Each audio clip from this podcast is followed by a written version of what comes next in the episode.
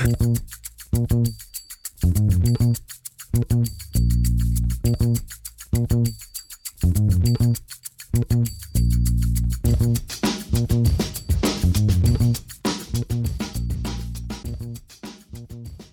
damit hallo und herzlich willkommen zu Football Rausch. Mein Name ist Tim Rausch und ja, liebe Leute, ich bin äh, aktuell so auf dem besten Weg, Prokrastinations-Hall of Famer zu werden. Ähm, Bachelorarbeit muss in den nächsten Monaten abgegeben werden und man sucht sich dann ja immer so ja, mehrere Sachen, die einen irgendwie davon ablenken. Ich habe mich jetzt äh, vor drei Wochen im Fußballverein hier angemeldet, habe, glaube ich, die letzten sieben Tage drei Brote gebacken, habe ich auch noch nie gemacht, aber ich dachte mir, ja, ist halt alles besser, als wenn ich jetzt anfange, hier die Literaturrecherche zu machen. Und ähm, ich habe die, die College-Spieler weiter gescoutet. Ich habe da mittlerweile jetzt knapp 50 Seiten Scouting-Berichte zu diversen College-Spielern, die im kommenden NFL-Draft ähm, über die Bühne gehen werden.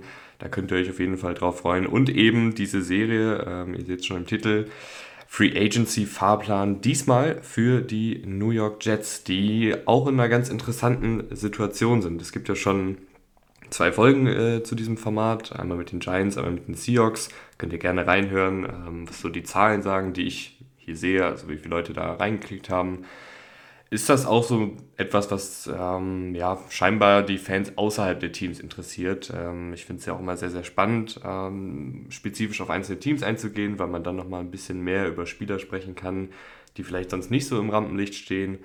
Aber ähm, ja, das dann gleichzeitig auch so interessant zu halten, dass es auch für Leute, die jetzt nicht unbedingt mit dem Backup Edge Rusher der Jets ähm, was anfangen können, dass die dann trotzdem vielleicht da hier einen kleinen Mehrwert haben. Vielleicht kommt ja auch der ein oder andere Name vor, den ihr euch schon für euer Team notiert habt, den ihr gerne im Team hättet. Dann sage ich natürlich auch ein bisschen was dazu, was die Spieler so auszeichnet. Und generell ist die Serie für die, die bisher noch nicht reingehört haben, ähm, ja, ich setze mich einfach in den GM-Sessel und lotse das Team so ein bisschen durch die Free Agency. Ähm, Gehe da auch wirklich tief drauf ein, was äh, das Team gebrauchen kann, wie mögliche Free Agents auch schematisch ähm, passen könnten und welche Säulen man vielleicht auch ziehen lässt. Das Ganze soll natürlich realistisch sein. Also ich habe versucht, äh, jetzt Spiele zu nehmen, die wahrscheinlich Free Agents werden. Ähm, und natürlich muss das Ganze auch zu der Cap-Situation passen und generell zu dem, was dieses Team vielleicht auch braucht oder wo dieses Team dann auch hingehen will. Das Ganze könnt ihr auch wie immer grafisch auf Twitter und Instagram verfolgen. Ähm, da steckt sehr, sehr viel Mühe drin in diesen Grafiken mit meinen äh, limitierten Photoshop-Skills. Aber da ist es nochmal alles schön aufgearbeitet, ähm, wer da jetzt wie wo landet und wer vielleicht ähm, ja, das Team in dem Falle die New York Jets verstärken wird. Fokus dabei liegt natürlich auf Starten und Rotationsspieler. Ich habe jetzt da nicht alle 60 Spieler oder 70 Spieler, die man dann ja auch zum Saisonbeginn meistens im Kader hat, es sind ja meistens sogar noch mehr äh, mit drin, sondern halt nur die, die dann wahrscheinlich auch einen, einen Teil oder einen großen Teil der Snaps sehen werden. Jetzt gucken wir uns die Jets an, die haben äh, ja, knapp eine Million US-Dollar Cap Space aktuell, also fast gar nichts. Man muss aber dazu sagen, da kann man einiges rausholen. Und ähm, wer jetzt die Grafik schon auf hat oder eben schon mal drüber geschaut hat, der wird sehen, dass da auch ein paar Namen fehlen. Ähm, in der Offensive Corey Davis und Dwayne Brown habe ich beide entlassen. Das bringt eine Menge Cap Space ein. Dwayne Brown nicht ganz so viel, aber Corey Davis bringt eine gute Summe ein. Und, und das tat mir echt ein bisschen weh. Äh, Jets-Fans könnt ihr mir auch gerne mal schreiben. Ähm, wie er dazu steht, aber ich glaube, es führt fast kein Weg dran vorbei, dass man Carl Lawson entlässt, den Edge Rusher, der vor zwei Saisons von den Bengals kam, ein vielversprechender junger Edge Rusher, der ähm, im ersten Jahr leider verletzt war, im zweiten Jahr, also letztes Jahr, dann aber auch wirklich eine gute Saison gespielt hat. Gerade als Pass Rusher ist er halt auch einfach ein guter Spieler, aber hat eben jetzt nur noch ein Jahr Vertrag und dieser Vertrag ist relativ ähm, ja, leicht, dass man da rauskommt.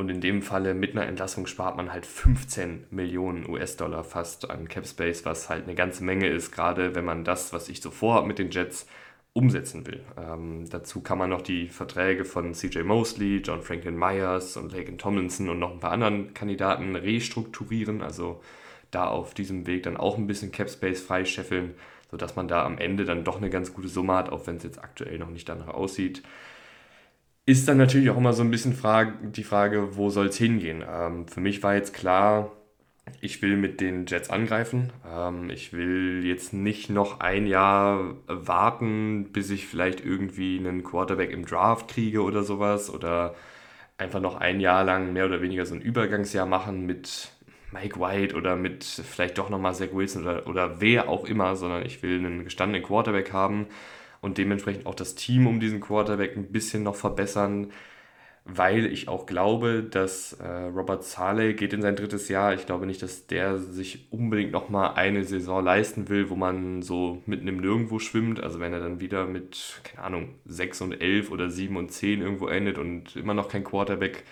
in Sicht ist, ich glaube, das wäre nicht gut für ihn. Äh, Gleiches gilt für Joe Douglas, der jetzt auch schon ein paar Jahre bei den Jets ist, aber der Erfolg ist halt bisher weitestgehend ausgeblieben. Ähm, letzte Saison waren ja schon echt ein paar vielversprechende Ansätze, gerade in der Defensive. Ich fand aber auch die Offensive hat phasenweise gut gespielt, obwohl da halt ähm, wirklich Probleme waren auf Quarterback.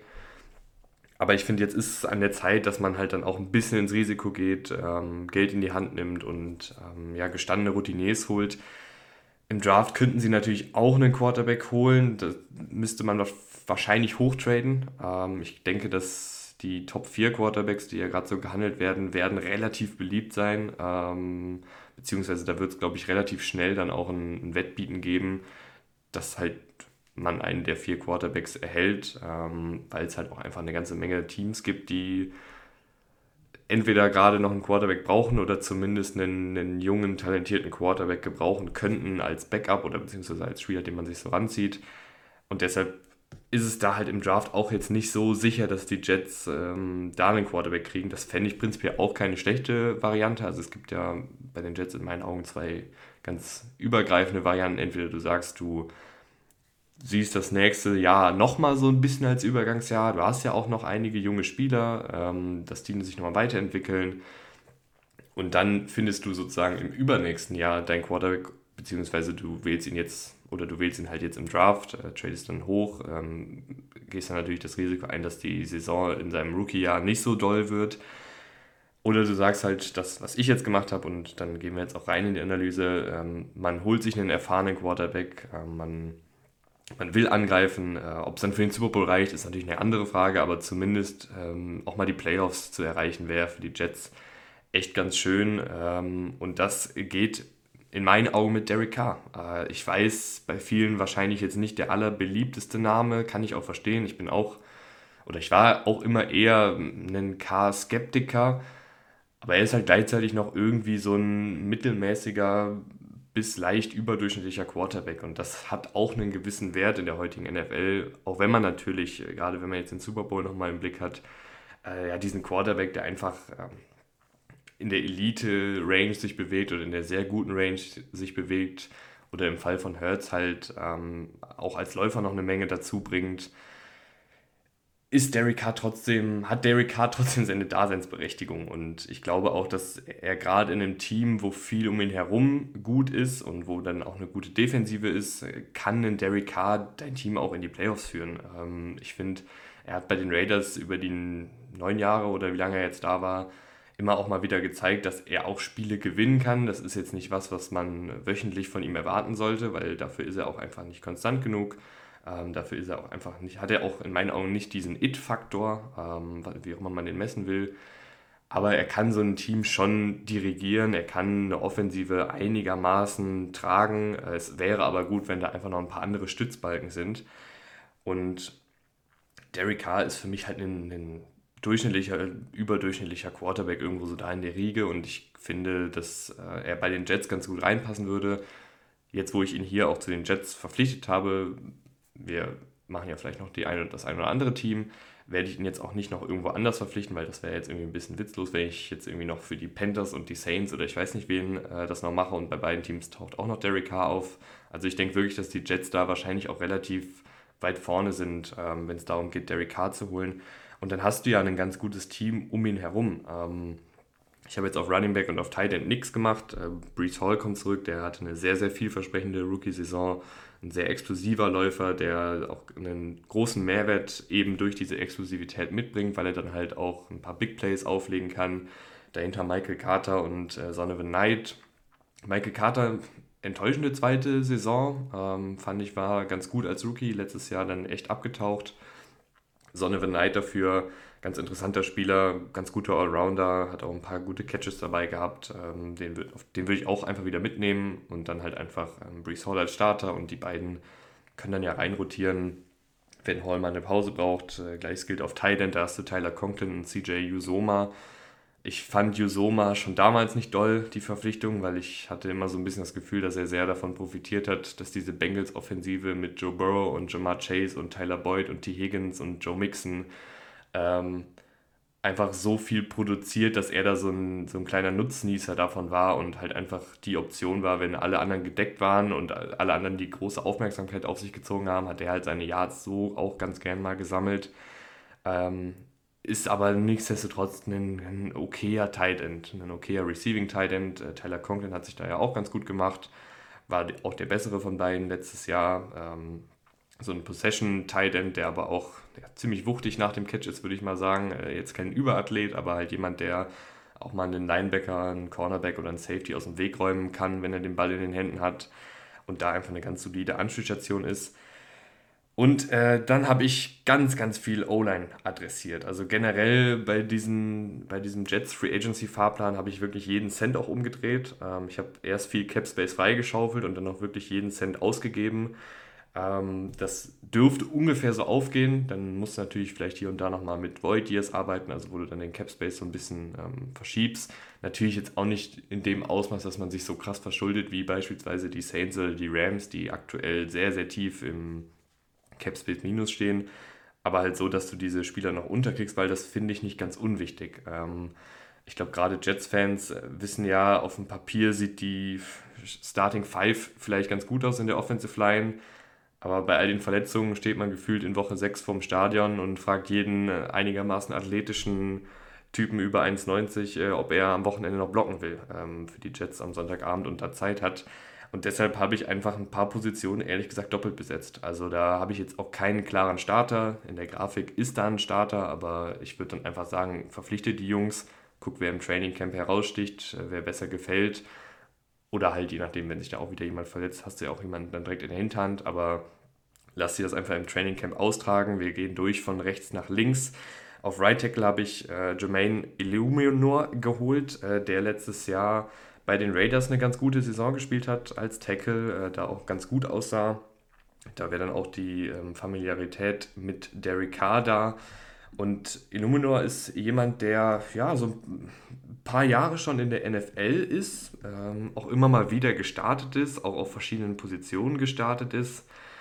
Ähm, war dann mal eine Zeit lang bei Baltimore am Anfang, dann bei New England, äh, aber immer nur so in ja, Rotationsrollen als, als sechster Offensive Liner quasi, der dann mal reinkommt, auch mal Guard gespielt. Ähm, ich glaube auch beide Tackle-Positionen schon bekleidet, also ein sehr flexibler Offensive Liner.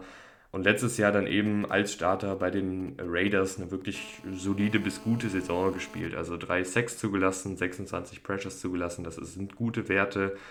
Zehn Strafen ist ein bisschen hoch, ähm, aber mit dem machst du auf jeden Fall nichts falsch. Er ist, ist jemand, der auch erst 28 gerade geworden ist, also auch noch in einem Alter, wo man sagen kann, da ist vielleicht jetzt nicht mehr so mega viel Potenzial nach oben, aber ich glaube auch nicht, dass der jetzt in den nächsten zwei, drei Jahren total abbaut, ähm, weil selbst in diesen Rotationsrollen, die er vorher inne hatte, sah er immer ganz passabel aus und letztes Jahr dann eben als Starter sich etabliert und da gut gespielt. Ähm, dahinter auf Right Tackle Max Mitchell, den haben die Jets ja in der vierten Runde gedraftet. Ähm, auf Right Guard Elijah Vera Tucker bleibt auf jeden Fall da. Ähm, dann habe ich auf Center tatsächlich die erste Doppelung. Ähm, Conor McGovern, äh, der jetzige Center der Jets, da ja, habe ich mir dann irgendwie gedacht, es macht keinen Sinn, da jetzt jemand anderen zu holen. Und ähm, ich hatte den Conor McGovern auch schon zu den Giants, zu den Giants, äh, ja, in, de, in dem Giants-Team schon gesehen, ähm, in der ersten Free Agency-Fahrplan-Folge. Und habe mir dann aber jetzt gedacht, ganz ehrlich, äh, wenn ich so den Markt sehe, wer da auf Center ist, ist da jetzt so ein starkes Upgrade zu Conor McGovern? Hm, nicht wirklich. Natürlich könnte man sagen, der eine oder andere ist vielleicht ein bisschen jünger. Aber Conor McGovern, der ist da jetzt äh, seit drei Jahren bei den Jets, der kennt das Team, der ist ein solider Offensive Liner. es wäre irgendwie komisch und auch in meinen Augen nicht so schlau, wenn du jetzt äh, jemanden, der über die letzten drei Jahre fast jedes Spiel gemacht hat, oder wenn nicht sogar jedes Spiel gemacht hat, auf jeden Fall immer über 960 Snaps gemacht. Es wäre irgendwie komisch, den jetzt abzugeben, ähm, um dann irgend, irgendeinen Center zu holen, der vielleicht nur adäquat ist wie er oder halt vielleicht einen Ticken besser oder einen Ticken jünger. Ich glaube, da ist das Risiko zu groß, dass du dich da vergreifst. Deswegen hätte ich gesagt, verlänger mit Conor McGovern. Ich glaube auch nicht, dass er so mega teuer ist. Hat ja damals einen recht stattlichen Deal bekommen von den Jets. Ich finde aber, dass er, ich will jetzt nicht sagen, dass er diesen Deal nicht gerechtfertigt äh, hat, aber ich fand jetzt ihn auch nicht so überragend, dass man jetzt sagen muss, da muss man nochmal so tief in die Tasche greifen. Ich glaube, da kriegst du ihn irgendwie für zwei Jahre und dann 10 Millionen oder 12 Millionen oder sowas. Und das wäre dann ja echt ein solider Deal für die Jets. Und auf Left Guard äh, habe ich Laken Tomlinson noch als Starter, der ja eine, eine wackelige Saison hatte, würde ich sagen, in seinem ersten Jahr bei den Jets. Ähm, und äh, deshalb, weil der so wackelig war, weil der auch schon 31 ist, äh, ich fand, der hat sich dann aber tatsächlich auch ein bisschen gesteigert gegen Ende der Saison. Ähm, ja, weil er 31 ist, ähm, weil Conor McGovern auch auf die 30 Strand zugeht, habe ich noch einen äh, Offensive Liner Gold von den Lions, Evan Brown, den haben wahrscheinlich jetzt nicht so viele auf dem Radar, ist aber ein sehr junger Offensive Liner, ist äh, 26, ähm, hat letzte Saison Guard gespielt, da war er okay, ähm, bisschen unterdurchschnittlich. Davor das Jahr äh, aber als Center sehr, sehr gut gespielt. Ähm, also jemand, der vor allen Dingen übers Passblocking kommt, da eine sehr gute Technik hat in meinen Augen. Letztes Jahr als Guard dann ein paar mehr Probleme gehabt. Ich sehe ihn halt eher als Center. Ähm, aber wenn du den so als Backup hast, falls Conor McGovern was passiert, äh, kann Evan Brown da einsteigen. Von mir aus kannst du auch nur Evan Brown holen und dann Conor McGovern ziehen lassen. Das wäre, finde ich, aber ein bisschen riskanter. Ähm, aber wenn es natürlich geldtechnisch nicht anders geht, kann man auch nur mit Evan Brown in die Saison gehen als Center. So wäre es natürlich der absolute Best Case, ähm, weil dann hast du einen Evan Brown als variables Puzzlestück ähm, für die Interior Offensive Line, falls da den drei Startern was passiert und gleichzeitig auch ein Spieler, der in meinen Augen auch noch Entwick Entwicklungsspielraum nach oben hat. Auf Left Tackle ist ja immer noch das ganz große Fragezeichen, äh, was passiert mit Mackay Beckton, äh, einen Offensive Liner, den ich damals, ist ja jetzt auch schon wieder ein bisschen her, dass der in der ersten Runde gewählt wurde, 2020, aber ein Offensive Liner, den ich damals sehr gut fand, äh, der auch damals in seinem Rookie-Jahr, finde ich, einige gute Aktionen hatte, aber leider die letzten zwei Spielzeiten insgesamt nur 48 Snaps gespielt, häufiger verletzt. Es gab auch hier und da mal Berichte, dass er abseits des Feldes beziehungsweise ähm, ja nicht abseits des Feldes, aber dass er halt jetzt nicht der allerbeste ist, wenn es so um Arbeitseinstellungen und sowas geht. Das finde ich immer ein bisschen schwierig zu bewerten von außen. Keine Ahnung, ob da was dran ist, äh, deswegen auch das mit Vorsicht zu genießen.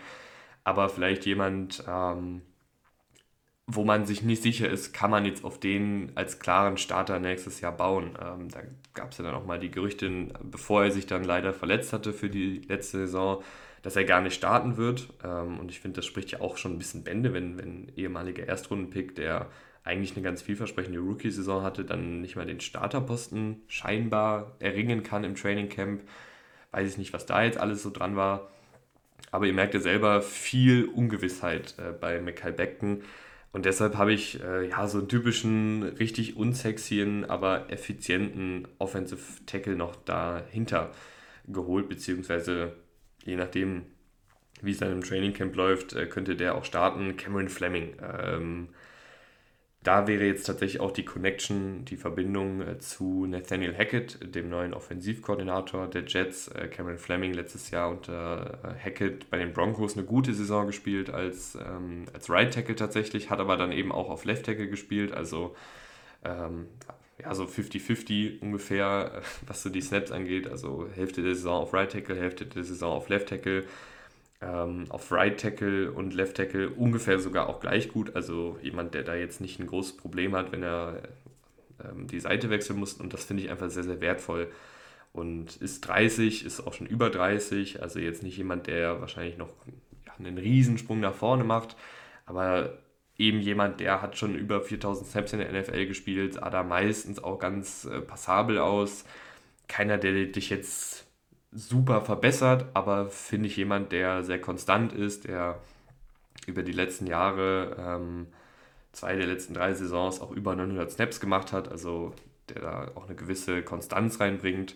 Und das finde ich in dieser Offensive Line bei den Jets einfach sehr wichtig. Und wenn man jetzt alle drei holen würde, Cameron Fleming, äh, Illuminor und Evan Brown, dann hast du drei Offensive Liner, die äh, positionsflexibel sind, die in den letzten Jahren wenig Spielzeit verpasst haben und im Fall von Evan Brown und Illuminor vielleicht auch noch einen Ticken, auch noch ein bisschen Entwicklungsspielraum nach oben haben. Und dann hast du da jetzt auf dem Papier neun Offensive Liner, nee, acht Offensive Liner, sorry, ähm, zumindest was so Starter- und Rotationsspieler angeht oder sagen wir mal Spieler, denen ich zutrauen würde, dass sie starten könnten, hast du acht bei den Jets und das ist, glaube ich, eine Zahl, da sind Jets, wären Jets-Fans, glaube ich, froh drüber, äh, wenn man da so ein bisschen fast schon ein kleines Luxusproblem hat auf der Position.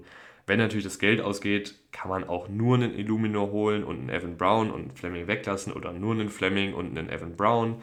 Ähm, aber Evan Brown würde ich schon, schon ganz gerne eigentlich sehen, weil er positionsflexibel ist und weil er auch noch ein bisschen Entwicklungsspielraum hat. Auf Wide Receiver habe ich jetzt auch nicht so mega viel gemacht. Hätte ich gerne ein bisschen mehr gemacht, aber es hat sich ja auch schon so ein bisschen ähm, in den letzten Folgen angedeutet, da ist einfach nicht so mega viel zu holen auf dem Markt. Und dann, wenn die Qualität nicht so hoch ist, läuft man ja auch immer Gefahr, dann zu viel bezahlen zu müssen. Also wenn wenig Angebot da ist und die Nachfrage trotzdem hoch ist, ne, wisst ihr selber, zahlt man manchmal drauf. Deswegen habe ich da jetzt nur einen einzigen Spieler geholt, wo ich ehrlich gesagt auch gar nicht einschätzen kann.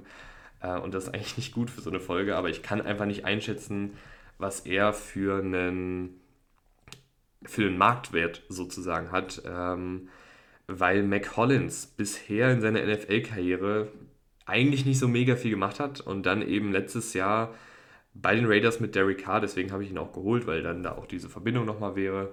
Ähm, aber bei den Raiders letztes Jahr eben ein Spieler war, der den Durchbruch geschafft hat. Ähm, mit Abstand höchste Werte in Catches, Yards, äh, Touchdowns hat er gleich viel ähm, wie in seiner vorherigen Bestsaison sozusagen. Aber äh, wenn man sich das mal anguckt, 2017 in die Liga gekommen, Catches pro Jahr, ich gehe es mal kurz durch, 16, 10, 0, 16, 14 und dann eben letztes Jahr bei den Raiders 57. Ähm, also jemand, der sehr, sehr spät erst den Durchbruch geschafft hat, der jetzt auch schon äh, 29 ist. Ähm, ein ganz guter Athlet, äh, ein großgewachsener, stämmiger Receiver, der so ein bisschen auch dieser Possession Receiver sein kann, ähm, gleichzeitig aber auch jemand ist, der Outside gewinnen kann. Und dann fände ich das eigentlich ein ganz gutes Puzzlestück, um diesen Receiving Core der Jets zu komplementieren. Also Corey Davis ist ja weg in dem Szenario jetzt.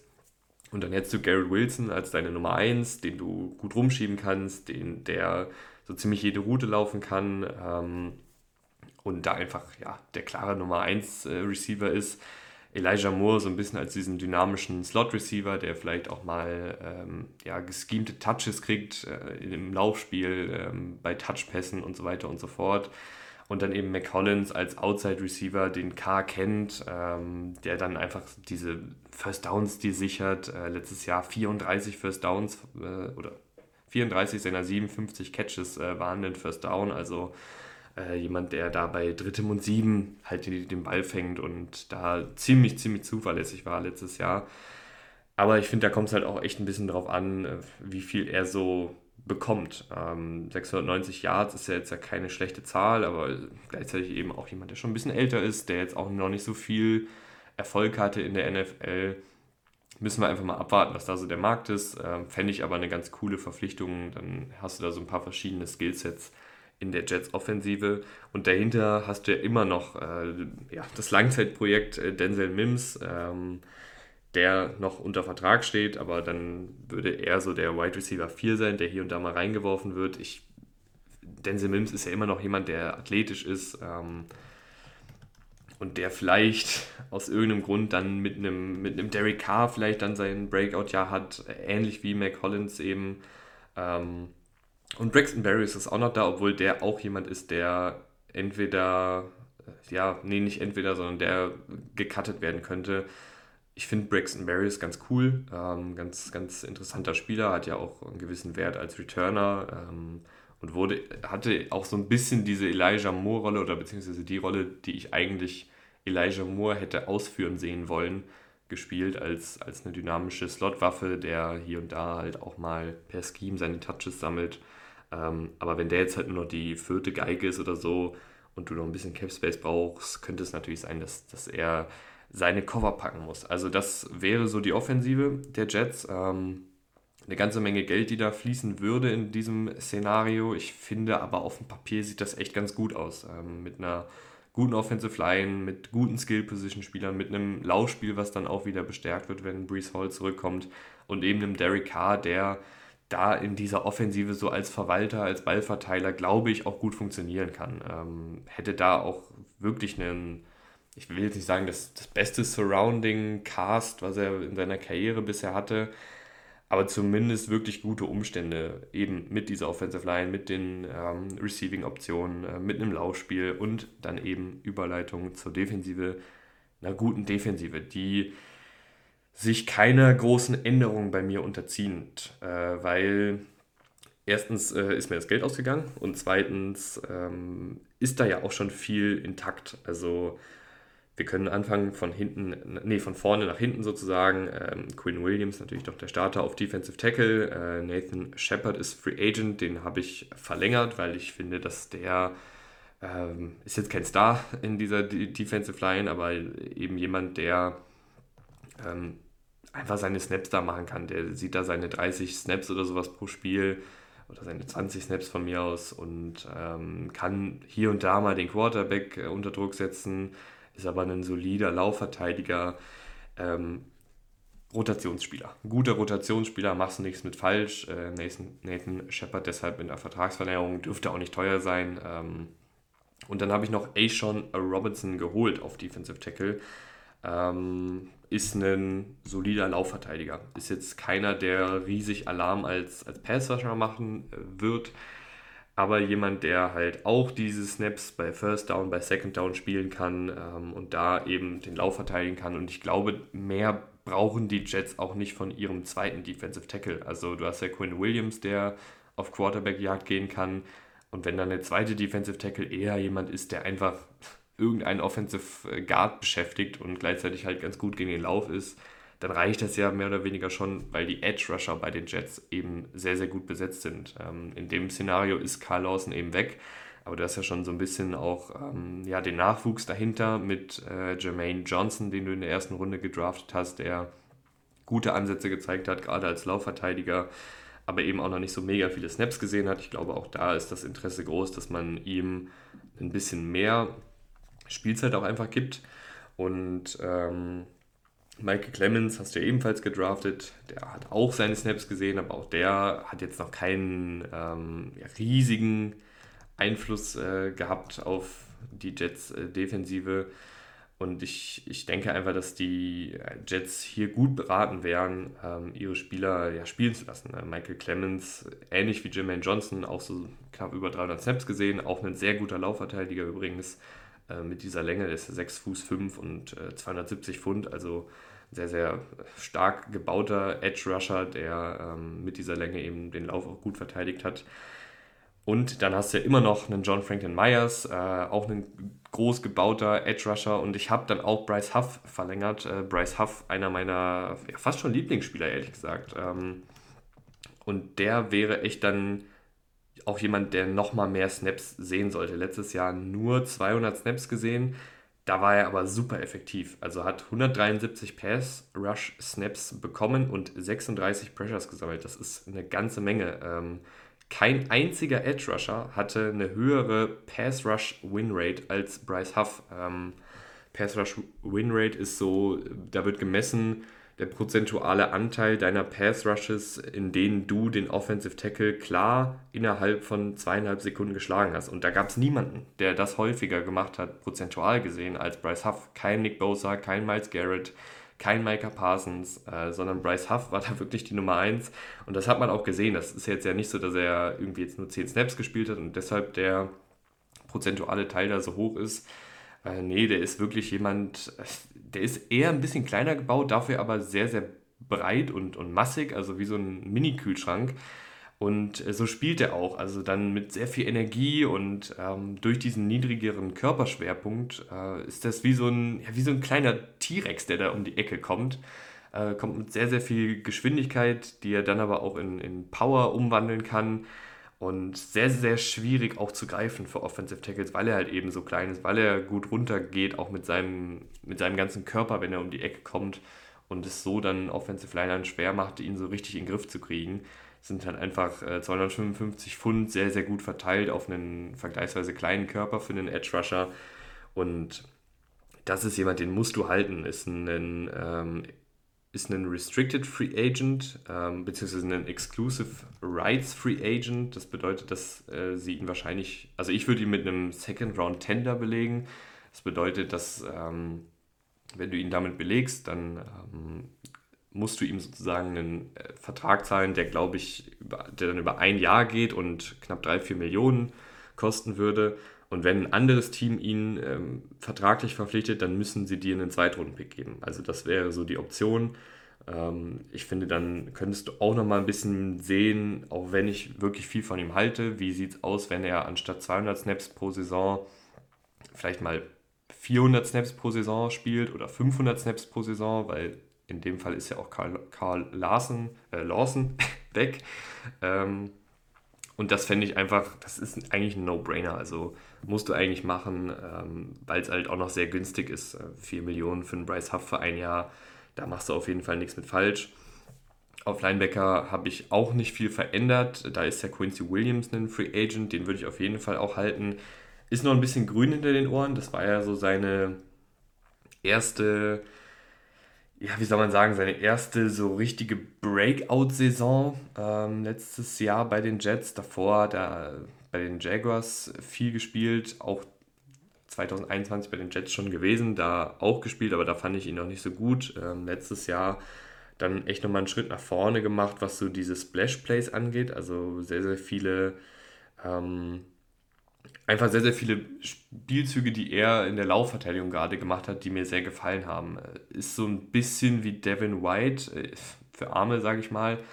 Ähm, und zwar in der Hinsicht, dass er jemand ist, der inkonstant, finde ich, ist. Also, das meine ich mit Grün in den Ohren. Also, der macht dir zwar deine drei, vier Highlight-Plays pro Spiel, aber dann eben auch mehrere Plays, wo er in Coverage falsch steht, wo er vielleicht dann zu aggressiv den Lauf verteidigt, ähm, wo er einen Tackle verpasst. Also ist noch ein bisschen ähm, Hit or Miss, wie man so schön sagen würde. Aber ist ja auch noch ein junger Spieler, 26. Äh, da kann man auf jeden Fall auch noch ein bisschen äh, Entwicklungsspielraum bei ihm sehen und letztes Jahr eben ein, ein Starter gewesen in allen Spielen. Und den würde ich auf jeden Fall halten. Ich glaube vielleicht, dass man ihn auch relativ günstig kriegt, gerade weil er halt noch nicht so super konstant ist auf der Position.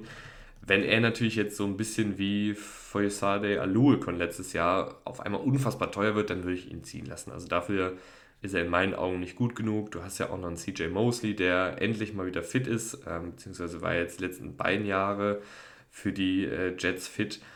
Und der hat auch gut gespielt letztes Jahr. Ähm, ich hatte nach der 2021-Saison ehrlich gesagt schon ihn so ein bisschen abgeschrieben, weil war da lange verletzt ähm, und sah 2021 auch nicht sonderlich gut aus. Aber letztes Jahr dann wirklich wieder so ein bisschen der alte CJ Mosley äh, in der Hinsicht, dass er ein verdammt guter Laufverteidiger ist, dass er okay bis gut in Coverage ist. Ist jetzt kein Überathlet, äh, nicht jetzt der allerspritzigste, beweglichste Linebacker, den es gibt, hat aber einfach auch ein ganz gutes Spielverständnis und macht halt so da ein paar Plays. Ähm, 477 Yards letztes Jahr zugelassen in, in seiner Deckung, ist okay äh, für einen Linebacker. Und der ja, ist ja da auch Team-Captain und so. Also da hatte ich auch kurz überlegt, entlässt man den, äh, es wäre möglich, aber ich habe mich dann eben für eine Restrukturierung seines Vertrags entschieden.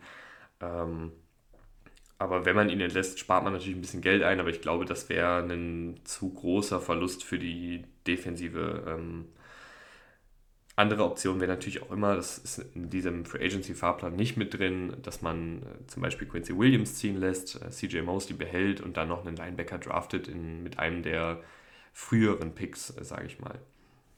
Auf Cornerback hat sich nichts getan. Äh, Sauce Gardner, äh, DJ Reed noch außen. äh, Michael Carter im Slot, äh, Bryce Hall noch als ähm, Backup-Cornerback dahinter und dann hast du ja, glaube ich, immer noch ein paar andere junge Spieler, die da im Kader sind. Also da habe ich nichts gemacht. Äh, Gleiches gilt nicht für Safety, äh, weil da habe ich noch die letzte große Verpflichtung gemacht, wo ich ein bisschen hoffe, dass man den ähm, vielleicht etwas günstiger kriegt, weil er auch schon was älter ist. Ähm, also Jordan Whitehead startet natürlich noch. Ähm, Ashton Davis ist noch da, aber den wollte ich jetzt nicht unbedingt als, als Starter haben. Und ich habe einen alten Bekannten von Robert Saleh geholt. Und ich weiß auch hier nicht so genau, was sein Markt ist. Ähm, aber Jimmy Ward das wäre echt eine Top-Verpflichtung. Äh, ist ja ein sehr, sehr variabler äh, Spieler äh, in der Defensive der 49ers gewesen über die letzten Jahre. Hatte auch mit sein bestes Jahr unter Robert Saleh, obwohl das letzte Jahr auch noch wirklich sehr, sehr gut war. Äh, einer der besten Laufverteidiger, einer der besten Tackler auf seiner Position. Und äh, was ist eigentlich seine Position? Ich glaube, das kann man gar nicht so richtig auf eine Position festlegen, weil er hat letztes Jahr bei den 49ers gezwungenermaßen auch viel Slot Corner gespielt, das auch sehr gut gemacht, ähm, kann aber eben auch ähm, Strong Safety spielen, kann Free Safety spielen, also super variables Puzzlestück, ähm, kennt Robert Saleh eben auch aus, aus gemeinsamer Zeit, ist halt 31,5 ähm, und ich weiß jetzt nicht genau, was dann so ein Spieler für einen Markt hat. Wenn der jetzt nochmal ganz, ganz großes Geld ab sahen will, was durchaus verständlich wäre, weil er wirklich, wirklich ein phänomenaler Spieler ist, ähm, der, glaube ich, auch so ein bisschen unterm Radar fliegt, dann können sich die Jets das zumindest in meinem Szenario nicht leisten. Ähm, aber wenn das jetzt jemand ist, der durch sein gestiegenes Alter eben vielleicht jetzt noch einen Zweijahresvertrag unterschreibt, zwei Jahre, 20 Millionen oder irgendwie sowas, das wäre schon echt geil, wenn die Jets ihn, ihn dafür bekommen. Ähm, aber ich weiß eben nicht genau, wie realistisch das ist.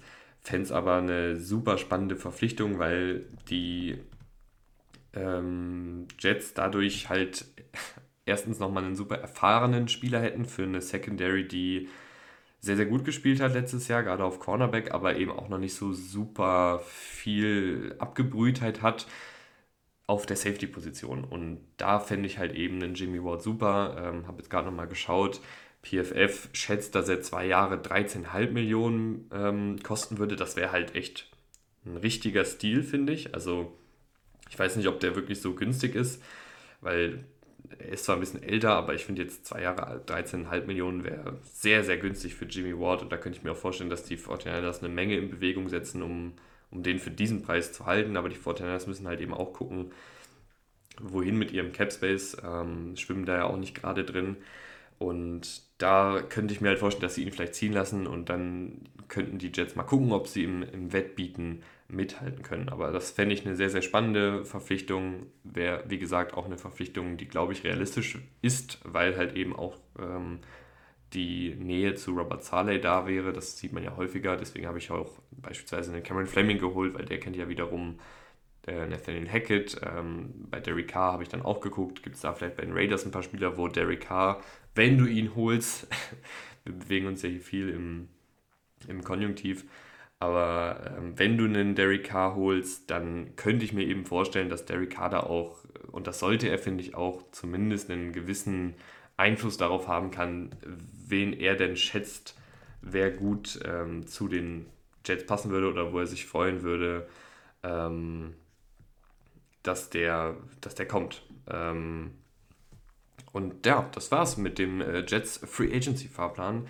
Die Folgen kommen ja heute so ein bisschen, oder nicht nur heute, sondern kommen jetzt ja generell in der Offseason ein bisschen mal hier, mal da, äh, weil ich auch einfach äh, gucken muss, wo ich das dann unterkriege zeitlich und deshalb Bitte, bitte gerne auch den Podcast abonnieren bei Spotify. Könnt ihr einfach unter dem Logo auf Folgen klicken. Dann kommt immer rechts oben bei der Glocke ein Hinweis, wenn eine neue Folge raus ist. Dann verpasst ihr die auch nicht, weil, wie gesagt, jetzt kein ganz glasklarer ähm, ja, Upload-Zeitplan hier existiert, sondern ich das mehr so ein bisschen nach Situation mache und gerade in der Free Agency, wo er dann auch, wenn wir jetzt darauf schauen, was passiert so, wenn die Free Agency beginnt, da werde ich wahrscheinlich dann auch relativ schnell reagieren, ähm, ein, zwei Tage nach der Free Agency Folgen hochladen. Und gleiches gilt natürlich für den Draft. Und da wäre es einfach schade, wenn ihr die Folgen verpasst, weil es jetzt hier keinen geregelten Upload Zeitplan gibt. Also gerne, gerne ähm, den Podcast abonnieren. Vielen, vielen Dank fürs Einschalten. Könnt mir auch gerne wieder schreiben, was ihr davon haltet, was ihr von den Verpflichtungen haltet, ähm, welchen Weg ihr einschlagen würdet, ob es mit Derek Carr geht oder nicht geht. Ähm, in meinen Augen könnten die Jets mit K zumindest ein Team sein, das ähm, auf jeden Fall in die Playoffs kommen kann. Äh, gerade mit dem Kader auf dem Papier äh, ist natürlich in so einer Saison auch immer viel Unberechenbarkeit dabei, aber ich finde den Kader auf dem Papier, gerade die, die Starter, wirklich ähm, sehr vielversprechend, wenn das jetzt alles so passiert, wie ich es mir ausgedacht habe. Ähm, mal schauen, was die Jets dann in der Realität umsetzen. Vielen Dank fürs Einschalten.